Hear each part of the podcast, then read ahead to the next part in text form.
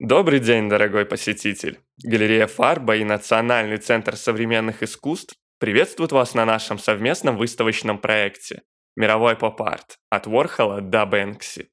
Вашему вниманию будет представлено около 80 произведений.